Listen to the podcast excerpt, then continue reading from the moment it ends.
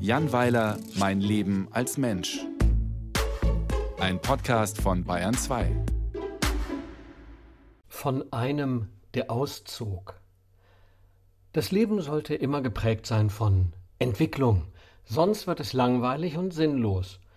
Bei mir ist diesbezüglich gerade einiges los. Zunächst einmal habe ich mich entschieden, nicht mehr schnarchen zu wollen. Man selbst hört das ja gar nicht, obwohl man es verursacht, aber die nähere Umgebung wird wahnsinnig von Lautstärken um 100 Dezibel. Und wer weiß, vielleicht merkt man auch nicht, dass man des Nachts Atemaussetzer hat und deshalb morgens immer so müde ist. Ich bekam jedenfalls jüngst eine Protrusionsschiene. So heißen die Plastikeinsätze für Ober- und Unterkiefer, die man sich vor dem Einschlafen ins Maul klemmt und die den Unterkiefer um ein paar Millimeter nach vorne bewegen. Man sieht damit aus wie der unglaubliche Hulk, kurz bevor er einen Reisebus in ein Hochhaus wirft. Aber sieht ja niemand, ist ja dunkel. Ich komme damit vom Zahnarzt und wecke Nick, weil er gerne ausziehen will.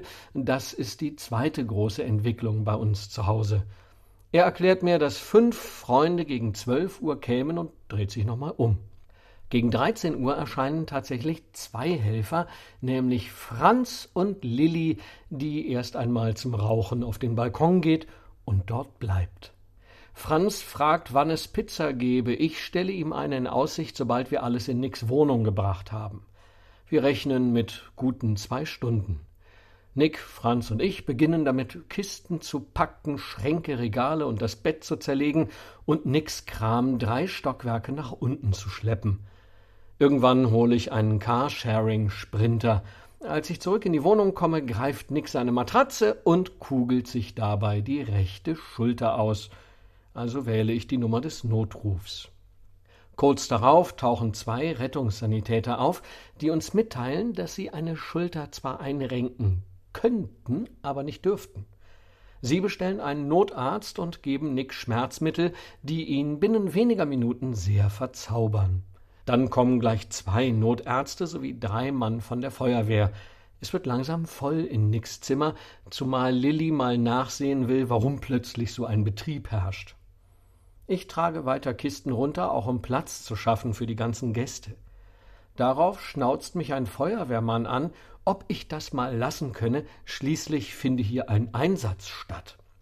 Ich frage ihn, worin eigentlich seine Aufgabe dabei bestehe und lege ihm nahe, unten auf der Straße nach einem Baum mit einer Katze zu suchen. Der Feuerwehrmann ist beleidigt und zieht sich zum Rauchen auf den Balkon zurück. Der Notarzt verkündet, dass er die Schulter zwar einkugeln könne, aber nicht wolle, weil man das besser im Krankenhaus mache. Nick wird festgeschnallt, singt dabei ein Lied und wird abtransportiert. Anschließend sind Franz und Lilli nur noch schwer zu motivieren. Es gelingt mir, sie mit der Aussicht auf Bier zur Pizza zu bestechen und werde Zeuge, wie Lilli tatsächlich eine Zahnbürste nach unten bringt. Währenddessen läuft im Sprinter die Uhr.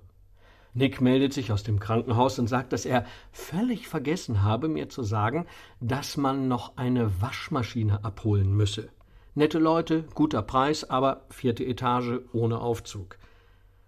Wir machen einen Umweg und holen die Waschmaschine. Lilly wartet unten. Sie muss eine rauchen. Der Stress. Gegen 19 Uhr kommen wir in Nicks Wohnung an. Wenig später treffen vier weitere Freunde ein, die extra damit gewartet haben, bis der Wagen leer ist, aber auch gerne eine Pizza hätten. Als diese geliefert wird, kommt Sarah mit Nick aus dem Krankenhaus. Er trägt eine Schlinge um den Hals und ist bester Dinge, zumal die Freunde seine Möbel für ihn aufbauen. Darauf muss angestoßen werden. Vollkommen erschöpft falle ich wenig später ins Bett und setze meine Protrusionsschiene ein. Am nächsten Morgen sehe ich auf der App nach, mit der ich meinen Schlaf überwache, und kann es kaum glauben. Kein Schnarchen mehr. Ich laufe in Nicks Zimmer, um meine Begeisterung zu teilen, aber das Zimmer ist leer, Nick ist weg. Niemand ist da, um dieses Wunder mit mir zu teilen, nicht einmal ich selbst kann es hören. Manche Entwicklungen sind sehr still.